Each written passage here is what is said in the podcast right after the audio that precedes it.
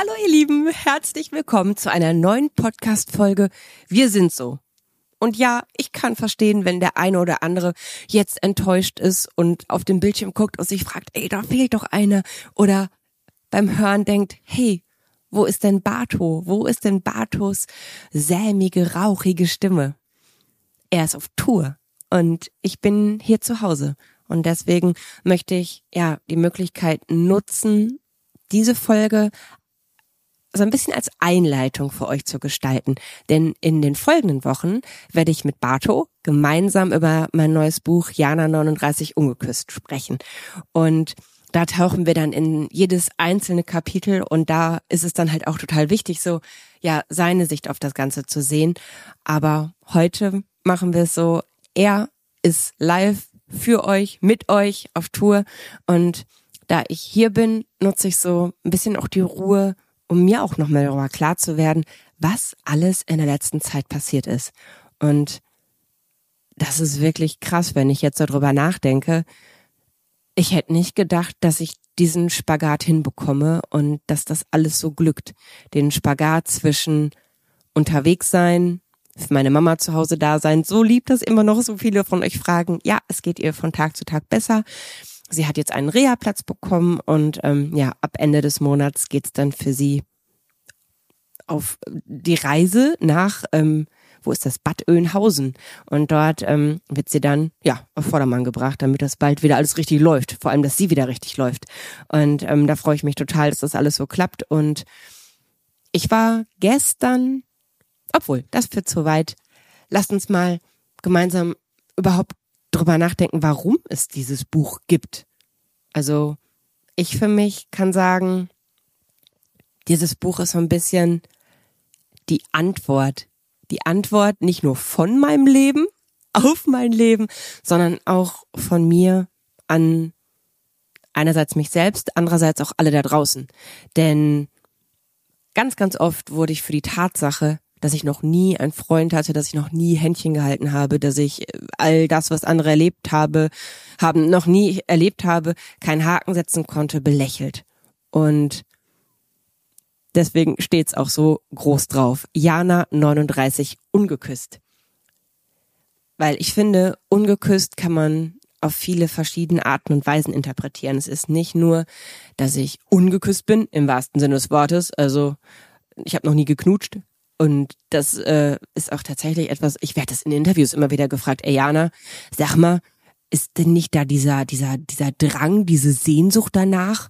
Und ich denk dann so ganz ehrlich, also mit jemandem zu schlafen, okay, das finde ich interessant, da hätte ich irgendwie Lust drauf.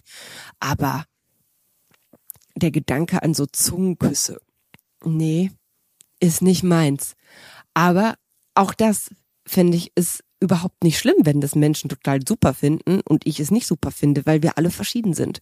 Die einen mögen das, die anderen mögen das und wieder andere mögen gar nichts. Es soll ja sogar Menschen geben, die kein Eis mögen. Also von daher, ne, wir sollten alle nur viel, viel weniger über andere Menschen urteilen. Denn es gibt so viele Lebenswege, wie es Menschen gibt. Und niemand von uns hat das Recht, über einen anderen Weg zu urteilen. Das hat Cordula Stratmann, als ich beim Kölner Treff zu Gast sein durfte, sehr, sehr, sehr schön auf den Punkt gebracht, weil wir in dieser schönen Runde saßen. Und sie ist ja auch ähm, ja Therapeutin und hat natürlich noch mal einen ganz anderen Blick auf das Ganze. Und sie hat dann auch nur gesagt: Es gibt eine Sache, die für uns alle gilt. Wir müssen uns ans Grundgesetz halten. Alles andere jeder wie er will. Und genau das ist so eine schöne Haltung.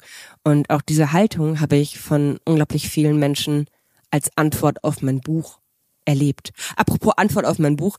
Ähm, herzlichen Dank für eure unfassbaren Rezensionen. Ich bin unfassbar gerührt, wie oft ihr echt volle Sterne, volle Punktzahl gegeben habt. Und das äh, ist immer wieder total berührend und beeindruckend.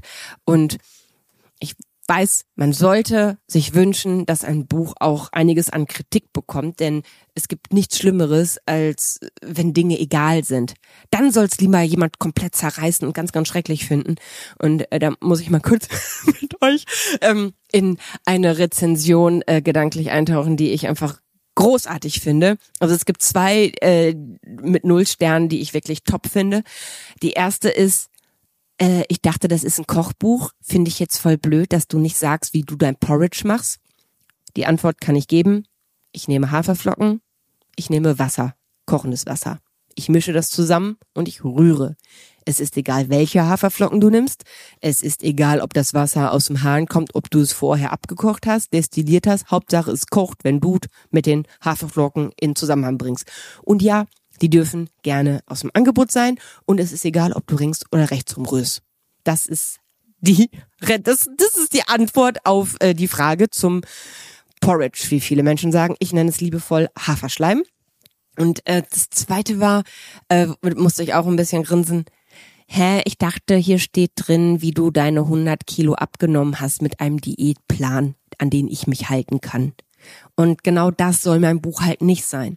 Mein Buch ist nicht die Antwort darauf, wie ihr den Weg gehen könnt, den ich gegangen bin. Denn es ist ja gar nicht euer Weg. Auch mit dem Abnehmen. Jeder Körper ist so anders. Die einen vertragen das besser, die anderen vertragen das. Überleg mal, wenn ich jetzt in dieses Buch mein ich habe nämlich gar keinen Diätplan gemacht, aber wenn ich jetzt meinen Ernährungsplan da reingeschrieben hätte und vielleicht bist du gegen Tomaten allergisch. Ich liebe Tomaten. Deswegen, es ist einfach nur ein Angebot. Es ist eine Einladung zu schauen, wie meine Reise ausgesehen hat und vor allem auch die Tatsache, dass es nicht nur ums Abnehmen geht. Ganz im Gegenteil.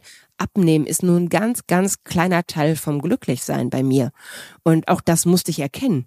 Und wenn ich mit euch jetzt in dieses Buch tauche, zumindest mal ganz grob anreiße, was wir in den nächsten Wochen gemeinsam mit Barto sehr, sehr, sehr viel intensiver tun werden, möchte ich euch einmal zuallererst kurz den Klappentext auf der Rückseite vorlesen. Du bist nicht auf der Welt, um die Erwartungen anderer zu erfüllen. In einer Welt, in der wir uns oft fehl am Platz fühlen, in der wir gnadenlos bewertet werden von Menschen, die uns das Gefühl geben, nicht schlank, hübsch, reich oder glücklich genug zu sein, hat Jana Kremer, das bin ich, allen Widrigkeiten zum Trotz ihren größten Gegner überwunden, sich selbst. Social Media Star, das klingt immer ein bisschen komisch, aber ähm, ich freue mich drüber. Jana Kremer nimmt uns mit auf eine sehr private Reise. Vom isolierten Mobbing-Opfer auf dem Schulhof zu einer Frau, die heute Vorbild ist für Millionen von Menschen. Und da muss ich mal sagen, wie krass das immer wieder ist, wenn ich zwischendurch meine Zahlen bekomme und sehe, dass ich, ja, pro Monat ungefähr über 10 bis 15 Millionen Bildschirme und Desktops und Handys flimmere, ist das schon eine verdammt krasse Zahl. Stellt euch diese Menschen mal alle gemeinsam auf einem Fußballplatz, also auf mehreren Fußballplätzen vor. Das ist voll krass. Also danke schön, dass ihr mich in euer Leben lasst. Mutig berichtet Jana über 39 Jahre ungeküsstes Single-Dasein, die Diagnose Lipödem, über ihren durch Crash-Diäten gezeichneten Körper sowie erstmalig auch über ihre Erkrankung an Multipler Sklerose. Und dann ist dort unten ein Zitat, auf das ich ganz, ganz doll stolz bin. Ein Buch, von dem ich mir wünschte, ich hätte es schon sehr viel früher gelesen. Ich bewundere Jana und hoffe, ich kann das, was ich aus ihrer bewegenden Geschichte mitgenommen habe, auch an meine Kinder weitergeben. Sebastian Fitzek. Und ähm, da fragen ganz, ganz viele, Jana, wie krass, dass der Fitzek was zu deinem Buch gesagt hat. Und dann kann ich euch als Antwort sagen, wie krass, dass er Teil meines Lebens ist. Wie krass, dass er sogar bei der Entstehung des Buches einen ganz, ganz, ganz, ganz großen Anteil hatte. Und auch, dass dieses Buch so aufgebaut ist, wie es aufgebaut ist. Denn jedes Kapitel besteht aus drei Teilen. Es gibt einmal die, wie ich finde, sehr, sehr traurige Geschichte aus der Vergangenheit, wo ich mir einfach gewünscht habe, ja, mir selbst beistehen zu können dann die Geschichte aus der Zukunft, weil ich weiß ja, wie es ausgeht. Ich weiß ja, wie es mir heute geht. Und um das zu verbinden, gibt es immer so kleine fiktive Parts, so fiktive Momente, wo mein erwachsenes Ich, obwohl mehr oder weniger erwachsen, also ihr wisst, was ich meine, mein altes Ich mit jetzt 39 plus, bis dieses Buch zu Ende promoted ist, bleibe ich einfach 39 plus. Aber die beiden treffen aufeinander. Mein junges Ich, mein erwachsenes Ich und eigentlich habe ich mir das so heldenhaft vorgestellt. Ich dachte, hey, ich komme, ich streichle mal bei den Rücken und sag, hey, alles wird gut, mach dir keine Sorgen. Die Kurze hat mich gnadenlos auseinandergenommen. Ich hatte vergessen, dass ich schon immer ein sehr, sehr analysierender, skeptischer, kritischer und vor allem sehr, sehr selbstreflektierter Mensch war. Und das hat mich beim Schreiben echt an den Rand der, der psychischen Grenzen gebracht. Und ich musste meinen Psychologen anrufen, obwohl die letzte Sitzung ewig her ist und habe gesagt, äh, wow, hier ist gerade richtig heftig, habe beschrieben, was das mit mir macht und er hat gesagt, ja, Frau Krämer, Sie lösen gerade innere Konflikte, von denen Sie nicht mal mehr wussten, dass Sie sie hatten. Das nennt man Heilung. Andere Menschen machen dafür viele Jahre Therapie, viele schließen es weg, kramen es nie wieder hoch und Sie schreiben halt ein Buch. Ja, und deswegen ähm, ja, freue ich mich, dass so viele von euch dieses Buch schon gelesen haben, in euer Herz, dass ihr es in euer Herz gelassen habt. Das ist, das ist das Krasseste überhaupt. Ihr schreibt mir, dass euch meine Reise zu begleiten selbst verändert hat, dass ihr auch euren ersten Schritt gegangen seid und das ist ein, also wirklich ein größeres Geschenk könntet ihr mir gar nicht machen. Und ich finde, ja, lasst uns mal so ein bisschen Kapitel für Kapitel durchgehen. Lasst uns mal auf die Überschriften schauen und ich werde schon mal so ganz, ganz, ganz kleines bisschen drauf eingehen, was euch da in den ja, kommenden Wochen gemeinsam mit Bartome und mir dank der Siemens Betriebskrankenkasse, die diesen ganzen Podcast hier ja unterstützen, supporten und uns überhaupt die Möglichkeit geben, ähm, mit diesen ganzen Themen, über die viele, viele Menschen viel zu lange schweigen, rausgehen, dass wir diese Möglichkeit hier haben, über psychische Gesundheit zu sprechen. Denn im Kern geht es genau darum. Es geht darum, wie ich zum einen krank geworden bin und wie ich wieder gesund geworden bin. Und wenn ich es aufschlage, oh, hier vorne steht, das habe ich noch nie vorgelesen. Mal gucken, wie oft ich mich jetzt verhasple. Also, Jana Kremer erinnert sich an traumatische Momente in ihrem Leben und spannt so einen Bogen vom Schulkind bis zur erwachsenen Frau heute. Sie erzählt davon, wie sehr sie unter Body- und Single-Shaming und Selbsthass litt und taucht tief in ihre schmerzlichen und prägenden Erlebnisse. Doch anstatt darin zu versinken, stellt sie sich ihrem jüngeren Ich, um so die Wunden, die viele Jahre voller Trauer, Überforderung und Wut hinterlassen haben, endlich heilen zu lassen. Ein Buch für alle, die sich allein in einem vollen Raum fühlen, die sich schämen aufgrund ihrer Kleidergröße, weil sie ohne Partner sind oder weil sie aus anderen Gründen der angeblichen Norm nicht entsprechen. Und wenn wir jetzt mal einen Blick ins Buch werfen, dann ist es ganz, ganz wichtig ähm, zu bedenken, das Buch baut darauf auf, dass ich mich abends in dieses Bett lege, also alle, die den Podcast gerade äh, anschauen, sehen es, in dieses Bett tatsächlich. Und wenn ihr auf diese Seite also rausgucken würdet, dann seht ihr den Halterner Kirchturm. Und die Eingangssituation, bevor ich ja in den Traum falle, der den größten Teil des Buches ausmacht, ähm, beschreibe ich so ein bisschen, wie mein jetziges Leben ist. Tatsächlich auch jetzt, ihr seht es wieder, ein halb ausgepackter, halb wieder eingepackter Koffer und einen großen Teil dieses Koffers nimmt normalerweise dieses Mikro vor meiner Nase ein, denn Barte und ich machen diesen Podcast ja jetzt schon eine ganz ganze Weile und äh, ja voller Hingabe immer sehr regelmäßig, auch wenn wir unterwegs sind, gemeinsam in, ja ihr habt schon öfter gesehen im Hotelzimmer.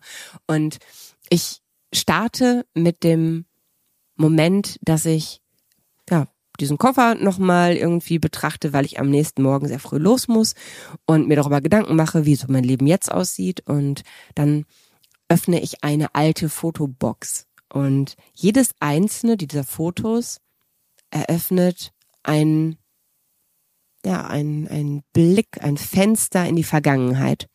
Und das ist halt das Spannende bei dem Buch, dass gar nicht mal so dieses, was einem als erstes in den Kopf kommt, sondern es wird man sagt so schön getriggert. Es gibt ja so, ich finde das Wort ein bisschen, ein bisschen schwierig inzwischen, weil wer entscheidet, was uns triggert? Also deswegen, es gibt auch keine Triggerwarnung am Anfang meines Buches, denn es ist ganz klar, es steht nicht drauf, hey, das ist eine Komödie, sondern es ist ähm, eine wahre, mutmachende Geschichte. Daraus geht halt schon hervor, dass man Mut, dass ich Mut gebraucht habe. Also war nicht alles Friede der Eierkuchen. Und genau das ist die Fotobox. Die Fotobox ist der Schlüssel zur Vergangenheit, in der ich mir wünschte, jemand wäre da gewesen und hätte mir Mut gemacht. Und dann lege ich mich ins Bett, habe diese Fotobox, habe diese vielen, vielen Erinnerungen auf dem Schoß und falle in einen Traum, weil sonst wäre es natürlich gar nicht möglich, dass ich diese fiktiven Parts habe, denn dieses Buch ist eine wahre Geschichte. Aber trotzdem möchte ich ja diesen Konflikt, diese, diese Auseinandersetzung mit mir selbst immer wieder haben, denn ich muss wirklich sagen, durch dieses Buch bin ich noch mehr ich geworden, als ich es je zu hoffen gewagt hätte. Und deswegen auch wenn einige Menschen die Idee nicht so gut fanden, habe ich sie mir nicht nehmen lassen. Und ich bin so froh, dass auch Sebastian, der, wie gesagt, ja, ein, ein großer Teil meines kreativen Lebens ausmacht, ähm, bin ich ihm einfach dankbar, dass ich mit ihm gemeinsam auch durch ein sehr, sehr schönes Brainstorming, da habe ich unten auf der Terrasse hier in Haltern gesessen, Sebastian war im Auto unterwegs und wir haben gerade so ein bisschen gebrainstormt, wie wir es denn schaffen können, diese glückliche Jana aus dem Jetzt und die traurige Jana aus der Vergangenheit zu, zu verkoppeln. Wie schaffen wir es, da eine Brücke zu schlagen, dass wir aus jeder traurigen Geschichte ein Learning, eine Erfahrung ziehen können? Und erst war das Gespräch super, wie immer. Und plötzlich war Sebastian nur noch so als Roboterstimme zu hören. Ich habe nur noch so abgehackte Worte gehört. Ihr kennt das alle. In Deutschland haben wir nicht das beste Handynetz. Und ich dachte so, okay, so grob kann ich mir es zusammenreimen. Also den, den Zusammenhang kriege ich noch hin. Mit ein paar Wortfetzen schaffe ich. Und bevor wir dann aufgelegt haben, dachte ich, okay, die Verbindung ist wieder besser. Ich fasse noch mal kurz zusammen, was ich glaube, was du gesagt hast. Und dann habe ich erzählt, erzählt, erzählt. Und er sagte nur, krass, die Idee ist doch noch viel besser. Genial, mach's doch besser so. Ja, also ich weiß jetzt nicht, wie genial seine Idee gewesen wäre, aber zum Glück fand er meine gut und ich bin heute unglaublich dankbar, dass ich es genau so geschrieben habe. Und diesen Moment, obwohl das jetzt mein viertes Buch ist, hatte ich noch nie. Ich habe es abgegeben und habe gedacht, perfekt. Das kenne ich gar nicht. Das hatte ich früher nicht. Früher war immer noch, ach, wenn ich noch ein bisschen mehr Zeit hätte. So ein bisschen wie vor jeder Klausur in der Schule. Ah, wenn ich noch einen Tag mehr gehabt hätte zu lernen. Okay, ich habe meist nur einen Tag gelernt, aber ihr wisst, was ich meine. Ne, also immer noch so diesen Puffer. Und bei diesem Buch war es am Ende so, dass ich gesagt habe, mehr kann ich nicht geben. Das ist alles, was ich erzählen kann und damit ist auch alles gesagt und das ist halt so schön. Also klar, das Leben geht weiter. Vermutlich habe ich nächstes Jahr wieder mehr zu sagen, aber was ich zu dem Zeitpunkt sagen konnte, habe ich gesagt und das ähm, freut mich unglaublich, dass ich da nach wie vor dieses schöne Gefühl habe und dass ihr ja mir das auch so sehr spiegelt. Außer die paar, die lieber äh, Rezepte oder Diätpläne gehabt hätten. Also, wenn ich jetzt hier in das Inhaltsverzeichnis gucke, ist direkt nach dem Prolog, wo wir dann in den Traum tauchen, Kapitel 1 mit den drei Parts. Einmal der Kindergeburtstag. Und der Kindergeburtstag war so der aller, aller erste Moment, an den ich mich in meinem Leben erinnere, wo ich mich verglichen habe. Nicht, weil ich es wollte, sondern weil ich von der Mutter des Geburtstagskindes sehr, sehr ich sag mal, unsanft darauf hingewiesen wurde, dass ich anders war und dass ich ein eher abschreckendes Beispiel, wie man aussehen könnte, gewesen sei. Denn sie verwehrte ihrer eigenen Tochter, die hatte Geburtstag, das zweite Stückchen Geburtstagskuchen, das zweite Stückchen Schneewittchenkuchen. Und nahm mich als Beispiel, dass sie sonst so aussehen würde wie ich und dass man das doch nicht ja, nicht erstrebenswert finden könnte. Und da war so der erste Moment, wo ich meinen Körper, vor allem meinen Bauch, der damals ja nicht so flach war wie die der anderen, ist er heute auch noch nicht, aber heute liebe ich ihn dafür, dass er anders ist, ähm, ja, dass ich ihn gehasst habe. Und das zweite Kapitel, äh, also der zweite Teil vom ersten Kapitel, wer bist du? ist das Aufeinandertreffen. Das erste Mal, dass ich als erwachsene Jana die junge Jana besuche. Und die ist natürlich völlig überrumpelt, völlig skeptisch und denkt sich, Alter, wer bist du? Was willst du? Geh weg. Und da ist es auch zum ersten Mal, dass ich halt checke, krass, ich bin alles, aber kein Vorbild für die Kurze. Es war nicht heldenhaft. Ich konnte ihr nicht heldenhaft über den Rücken streicheln. Ich war keine Heldin für sie. Überhaupt nicht. Ganz im Gegenteil. Ich war wirklich das abschreckende Beispiel. Denn damals, ich wollte um jeden Preis so aussehen wie all die anderen. Ich wollte um jeden Preis dieses Leben führen, was alle hatten. Ich wollte damals heiraten, schönes weißes Brautkleid, Mann, Hund, Haus, Garten, so dieses, was man damals als ideal angesehen hat. Und ich habe unglaublich unter der Vorstellung gelitten, damals, dass ich halt nicht so sein werde in der Zukunft. Und dieses Leid zu spüren beim Schreiben, dass die junge Jana, obwohl ich mich selber doch heute so prima finde, das so schrecklich findet, dass sie unter mir damals gelitten hat. Das, das war krass beim Schreiben, weil das hatte ich wirklich gar nicht erwartet. Und dann im dritten Part vom ersten äh, Kapitel erzähle ich ihr, als ich das Angebot bekommen habe, ein Mummy Makeover zu machen. Wisst ihr, was das ist? Mummy Makeover? Das ist ein ziemlich ekelhafter, nicht nur ein ekelhafter Gedanke, sondern auch ein ebenso abwertender Begriff, denn eine Mummy braucht kein Makeover. Eine Mama hatte das unfassbare Glück, ein Wunder zu erleben, und zwar im eigenen Körper. Und Wunder, die machen was mit uns, die machen was mit dem Körper. Und deswegen, ich finde es so, so schade, dass in der heutigen Gesellschaft Frauen eingeredet wird, sie müssten nach der Geburt aussehen wie vorher. Überlegt euch das mal, wie schrecklich das ist. Plötzlich wird Frauen eingeredet, hey, das ist nicht okay, wenn dein Bauch Risse hat. Es ist nicht okay, wenn dein Bauch noch ein bisschen weich ist. Wie schade. Die Welt ist hart genug. Da dürfen wir alle echt ein bisschen weicher sein.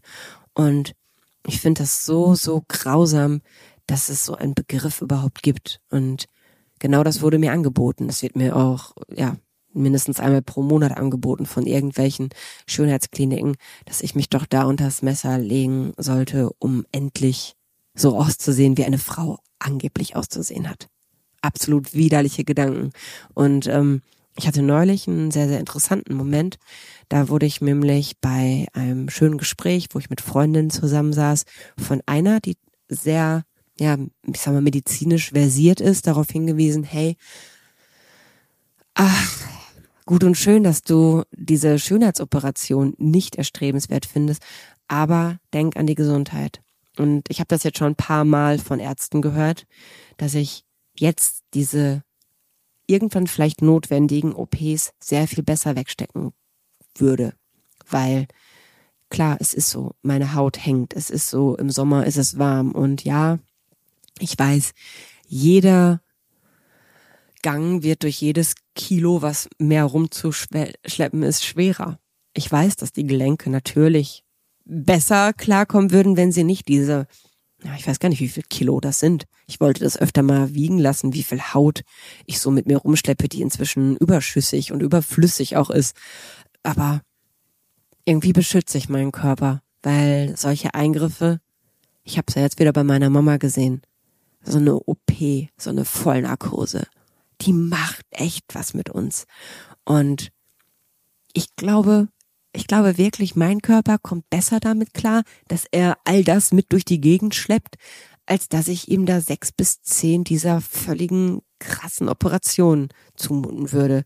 Deswegen, ich sag mal so, ich habe mir da noch keine abschließende Meinung gebildet, aber äh, wenn ihr mich heute fragt, danke, aber nein, danke.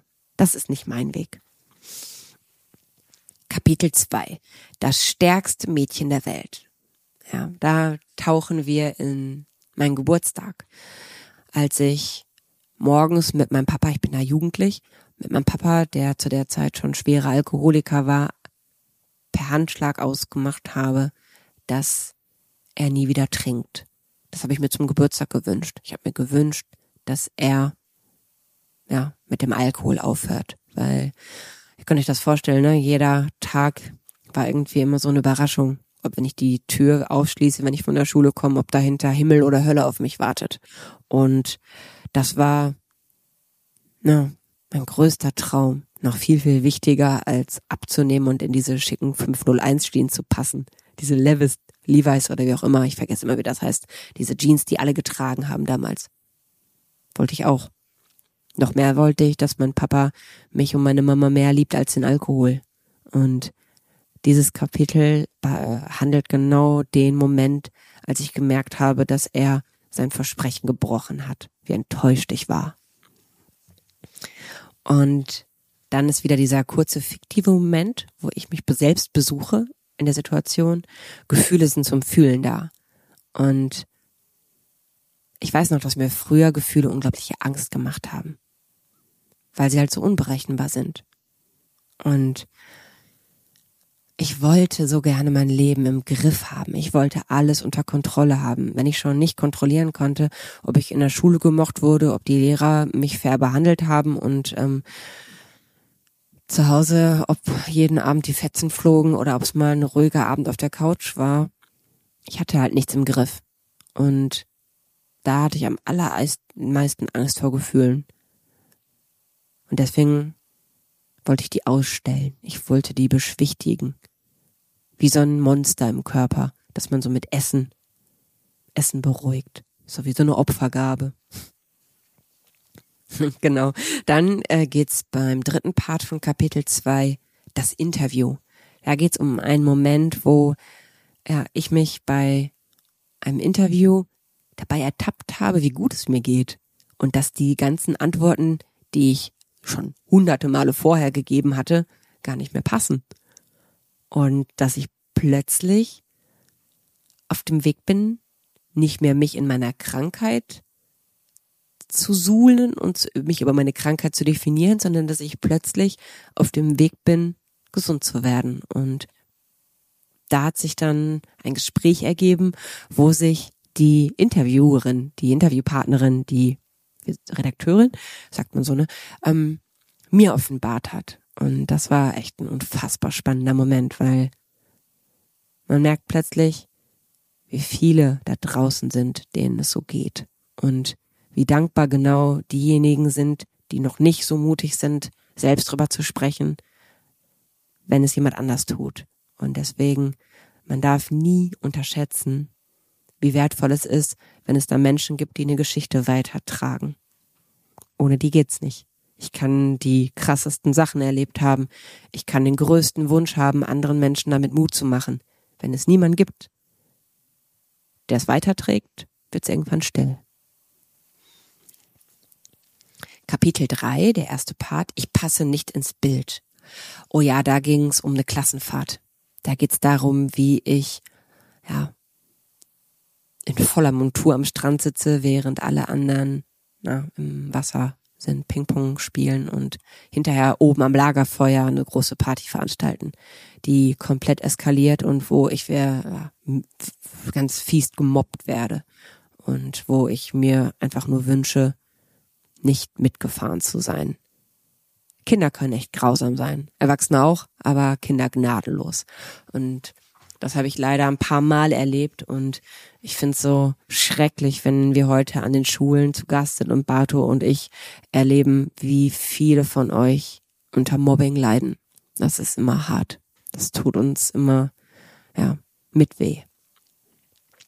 Ich glaube dir nicht. Das ist der Moment, wo mir die kurze Jana, also die kleine, äh, unterstellt, ich wäre gar nicht so glücklich, wie ich bin wo sie mich gnadenlos hinterfragt. Und das, das, das, das ist einer meiner liebsten fiktiven Momente. Denn es gibt Menschen, die die ganze Zeit äh, lächeln und ja, mir fällt halt erst dieser Song, die, die immer lacht und wenn sie alleine ist, dann ist sie traurig. Und genau das unterstellt sie mir und das ist ein super spannender Moment. Dann tauchen wir äh, am Ende von Kapitel 3 in Gut, dass du Sitzfleisch hast, in dem Moment ein. Vielleicht habt ihr sie gesehen, es gibt Aktfotos von mir. Also jetzt nicht, dass ich irgendwie lasziv in die Kamera lächel und äh, irgendjemand anmachen möchte, sondern vielmehr war das der Moment, wo ich zeigen wollte, wie mein Körper von der Erstörung gezeichnet ist. Und da bin ich ganz, ganz dankbar, dass Bato mich da ja, bestärkt hat, dass das, dass ich das durchziehe und dass Ben, der Fotograf, sich bereit erklärt hat, diese Fotos von mir zu machen. Am Anfang dachte ich so, obwohl, das besprechen wir dann mit Bato, denn er äh, hat da nochmal bestimmt eine ganz andere Sicht auf die Dinge. Kapitel 4, eine ganz andere Liga. Oh ja. Ich habe euch erzählt, dass ich früher so, so gerne eine Beziehung gehabt hätte, damit die anderen ruhig sind. Da ich sie nicht hatte, habe ich gelogen. Ich habe, meine Mama wird sagen, geflunkert, aber nein, ich habe gelogen, gnadenlos. Ich war eine richtige Draufgängerin und also zumindest in Gedanken. Und da bin ich aufgeflogen. Und über diesen Moment, was das macht und wie sehr man auch von anderen Menschen sich beeinflussen lässt, wie sehr man alles schön redet, was diese Menschen eigentlich tun und einen damit, ohne es vielleicht selbst zu wissen, die ganze Zeit verletzen, die ganze Zeit klein halten, der die ganze Zeit das Gefühl geben, sei dankbar, dass du mich hast. Wie sehr das ja eine Seele mit Füßen tritt. Darum geht es in dem Moment. Dann normal sein das ist ein Moment, wo die kleine Jana die Chance hat, in eure Nachrichten zu tauchen. Ein bisschen bei mir im Nachrichteneingang zu lesen. Und ich bin so, so dankbar, dass genau diese Stelle euch so gut tut. Dass ihr sagt, krass, es gibt so viele Versionen von normal. Denn so ist es. Die aus dem Internet. Oh ja. Ähm, die Siemens Betriebskrankenkasse und die anderen Betriebskrankenkassen schicken uns ja an die Schulen in ganz Deutschland. Und dort dürfen wir jetzt gemeinsam mit der Initiative BKK Bauchgefühl unsere Konzertlesung veranstalten. Wir sind auch Teil eines Unterrichtsprogramms und als Highlight kommen Bato und Band und ich an die Schule und hier geht's in dem Kapitel, die, äh, in dem letzten Part des Kapitels, ähm, darum, wie eine Mama Angst vor mir hat, weil ich die aus dem Internet bin, die Böse. Kapitel 5, du könntest mich gar nicht enttäuschen. Oh ja, das war, als ich in Münster studiert habe. Oder vielmehr, als ich das vorhatte und noch in der Orientierungswoche aufgegeben habe. Und mein Papa hat gesagt, hey, komm nach Hause, du kannst für immer auf der Couch sitzen bleiben. Oder bis du 30 bist. Ich glaube, bis ich 30 bin. Und ja, dieser Moment, wo dann so alles von mir abgefallen ist. Darum geht's in dem Kapitel. Aber auch, dass ich schon traurig war. Also, dass ich's mir nicht zugetraut habe. Okay. Aber, dass nicht mal mein Papa es mir zugetraut hat, sondern mich sofort nach Hause geholt hat. Ja, das tat auch irgendwie weh. Obwohl ich auf der anderen Seite heute sage, wer weiß, Wer weiß, was ich mir angetan hätte, wenn er nicht sofort die Reißleine für mich gezogen hätte. Auf Augenhöhe. Ja, da äh, besuche ich mich genau dort in Münster. Genau dort, wo ich heute so gerne langschlendere. Ihr kennt sie sicherlich, diese, Bo Bo sagt man Bogen- oder Bögengänge, wo diese ganzen schicken Boutiquen sind. Ja, früher dachte ich so, oh Gott, wenn ich jetzt dieses Studium abbreche, ich werde nie Geld verdienen. Ich traue mir ja gar nichts zu. Ich bin doch von allem überfordert. Ich habe vor allem Angst. Das war so, was soll das mir werden? Und dann genau in dieser schicken Umgebung mit den Gedanken, ich werde mir das alles niemals leisten können. Also ich sag mal so, heute, vielleicht könnte ich mir das ein oder andere leisten, aber inzwischen schaue ich sehr genau, wofür ich mein Geld ausgebe. Und ähm, Trotzdem war das damals so ein Gedanke, der mir große, große Sorge bereitet hat. Hey, was soll aus mir werden? Und ich glaube, den Gedanken teilen ganz, ganz viele, besonders wenn man gerade mit etwas bricht, was man sich vorher so fest vorgenommen hatte, wenn man einen Neuanfang wagt, wenn man eine Umorientierung wagt. Und genau darum geht es. Dann Mut in der Kommunikation. Ja, Barte und ich haben ähm, gemeinsam einen Preis verliehen bekommen für unsere Konzertlesung in den Schulen, für unsere Arbeit mit den Jugendlichen. Und ähm, in diesem Kapitel erzähle ich darüber, wie ja, wie diese Preisverleihung abgelaufen ist, wie aber da auch da, also wir tauchen gemeinsam tiefer ins Buch, wenn Bato und ich gemeinsam äh, Kapitel für Kapitel mit euch durchgehen und eure Fragen beantworten und ja, ich auch seine Fragen beantworte, denn das ist auch total spannend. Ich bin so aufgeregt, denn ich glaube, er nimmt mich nochmal auf eine ganz andere Art und Weise auseinander, als es die junge Jana getan hat. Kapitel 6, Selbstschuld. Da geht's um einen Arztbesuch, wo mir ein Arzt, wo ich so sehr auf Hilfe gehofft hatte, wo ich so sehr mir gewünscht hatte, dass mir jemand hilft beim Abnehmen, dass mir jemand hilft, dass die Schmerzen in meinen Beinen weniger werden. Und stattdessen, statt Hilfe, habe ich Ablehnung und ja, ganz viel, ganz viel Hass und Häme bekommen. Und die Situation beschreibe ich da, wie ich mich gefühlt habe, was das mit mir gemacht hat. Besser als ein Strick. Das hat mal eine Psychologin zu mir gesagt und so heißt auch der Part, in dem die junge Jana die erwachsene Jana trifft. Denn ich stelle mir die Frage, ob die Essstörung vielleicht sogar für etwas gut war. Denn eine Essstörung ist besser als ein Strick. Und dieser Gedanke ist so befremdlich und so wahr zugleich. Und ich habe schon ganz, ganz viele Reaktionen bekommen. Hey Jana, das Kapitel Mein Leben würde ich genauso unterschreiben. Und das finde ich krass. Beim Schreiben habe ich noch gedacht, krass, so denkt doch keiner. Aber ja, doch. Wir sind alle nur eine Version von normal und wir haben viele, viele Parts, die ganz, ganz ähnlich ablaufen. Und das ist irgendwie traurig und schön zugleich. Fragen über Fragen ist der Abschluss von Kapitel 6 und da beschreibe ich ein, ja, ein Treffen von einem Netzwerk von Menschen, die an Lipödem erkrankt sind. Und das Schöne ist, ich war jetzt am Wochenende wieder genau bei so einem Netzwerktreffen und es ist unfassbar schön, sich dort mit den Menschen auszutauschen. Denn egal welche Krankheit wir haben, egal worunter wir leiden, wir sind alle nicht alleine und wir haben es verdient, uns mit anderen Menschen auszutauschen, die uns ja, nicht nur Fragen beantworten, sondern auch ein Gefühl geben. Ein gutes Gefühl, nicht allein zu sein.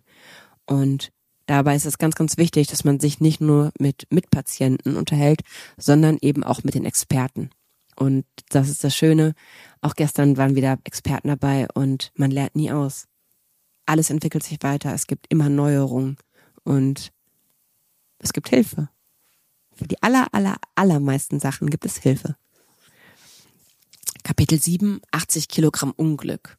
Ja, das äh, beschreibt den Moment, wo ich endlich die magische Zahl auf der Waage unterschritten habe und mich auf Glück und Freude und ja, ein Feuerwerk eingestellt habe und unglücklicher war als je zuvor. Denn Wohlfühlgewicht macht sich nicht durch die Zahl auf der Waage bemerkbar, sondern durch ein Gefühl im Bauch. Und ja, das war ein krasser Moment das zu erkennen. Dann kommt eine Handvoll Konfetti und das liebe ich total, denn da geht es wirklich darum, zum einen die Angst vor einer Therapie zu nehmen und zum anderen sich klar zu machen, ey, unser Leben ist so unfassbar großartig. Es gibt so viele schöne Momente und nur weil ein Moment des Tages nicht schön war, ist es noch lange kein verlorener Tag. Und nur weil eine Phase unseres Lebens nicht schön ist, ist es noch lange kein nicht schönes Leben. Wir müssen unseren Fokus immer wieder auf die schönen Dinge lenken. Ich sag nicht, dass alles gut ist. Ich sag nicht, dass wir ständig jubelnd oder Schmetterlinge fangend über die Wiese hüpfen müssen. Müssen wir nicht. Viele Dinge sind auch einfach Mist. Das dürfen wir auch so erleben und so fühlen und so äußern. Aber wir sollten niemals den Blick für die kleinen, schönen Inseln verlieren. Das ist so wichtig. Und dafür lohnt es sich immer eine Handvoll Konfetti in der Tasche zu haben.